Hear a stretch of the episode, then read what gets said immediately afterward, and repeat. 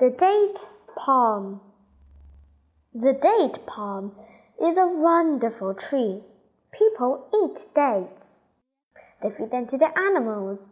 They use the leaves and the wood to build houses. They use the wood to build boats. They make baskets from the leaves. They burn the other parts of the tree to cook their food. The date palm came from the Middle East. Seven thousand years ago, people in Syria and Egypt ate dates. They made pictures of date palms on their stone buildings.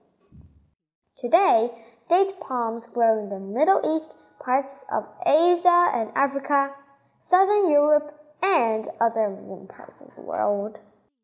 There are more than 2,007 kinds of, well, palm trees. Most of them can't grow in the Middle East because it's too dry. The date palm grows there very well. Hundreds of years ago, people in southern Europe and some Arab countries make pictures of palm trees and palm flowers on some of their buildings. Today, we can see these pictures in the art museums.